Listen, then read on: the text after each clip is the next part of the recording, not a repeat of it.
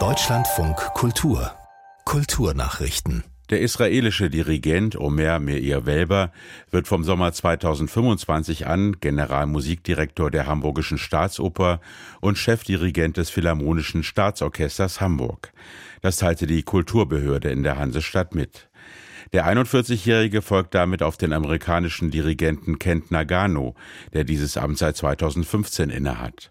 Zu seinen Plänen sagte Welber in Hamburg. Ich glaube sehr an Extremsachen, aber auch an richtiges Repertoire. Und ich finde, das ist immer schön, eine Bohème in Freitagabend haben. Und es ist auch immer fantastisch, ein Grand Macabre am Dienstag haben. Und ich denke, die Idee ist, dass man muss immer Balance finden. Derzeit ist Welber gleichzeitig Musikdirektor der Volksoper Wien und des Teatro Massimo Palermo sowie künstlerischer Leiter des Toscanini Festivals.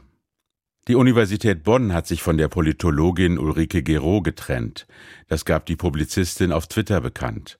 Dort schrieb sie, ihr sei wegen eines Plagiats in einem nichtwissenschaftlichen Buch von 2016 zu Ende März gekündigt worden. Sie will gegen den Schritt vorgehen.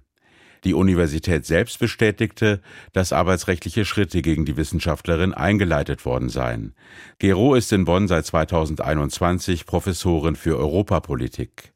Bei dem genannten Buch handelt es sich um den Bestseller Warum Europa eine Republik werden soll. Die Wissenschaftlerin soll hier an mehreren Stellen die Autoren von Zitaten zwar genannt haben, aber nicht jede Übernahme korrekt ausweisen, mit An- und Abführungszeichen. Gero ist in den vergangenen Jahren einem breiten Publikum durch ihre Kritik an den Corona-Maßnahmen bekannt geworden.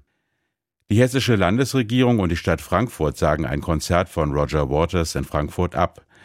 Die Stadt teilte mit, der Grund dafür sei das anhaltende israelfeindliche Auftreten von Waters.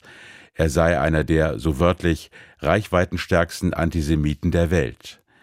Der Mitgründer von Pink Floyd war in der Vergangenheit mit anti-israelischen Aktionen in Erscheinung getreten. Beispielsweise ließ er auf Konzerten Ballons in Schweineform aufsteigen, auf denen ein Davidstern abgebildet war. Frank Angermund. Der Ex-Pink Floyd-Frontmann habe dem Publikum auch mehrfach mitgeteilt, dass seine Auftritte als Ausdruck seiner politischen Haltung zu sehen seien. Und dann führt der Magistrat noch den Veranstaltungsort als Grund für die Absage an, denn 1938 sind 3000 jüdische Männer aus dem Rhein-Main-Gebiet in der Festhalle misshandelt worden und sie sind später in KZs deportiert worden. Deshalb sieht sich der Magistrat zur Absage des Konzerts gezwungen. Die Schriftstellerin Ines Geipel ist mit dem Erich-Löst-Preis 2023 ausgezeichnet worden.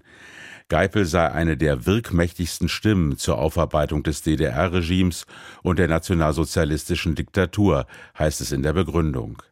Die ehemalige DDR-Leistungssportlerin ist Professorin für Verskunst an der Berliner Hochschule für Schauspielkunst Ernst Busch.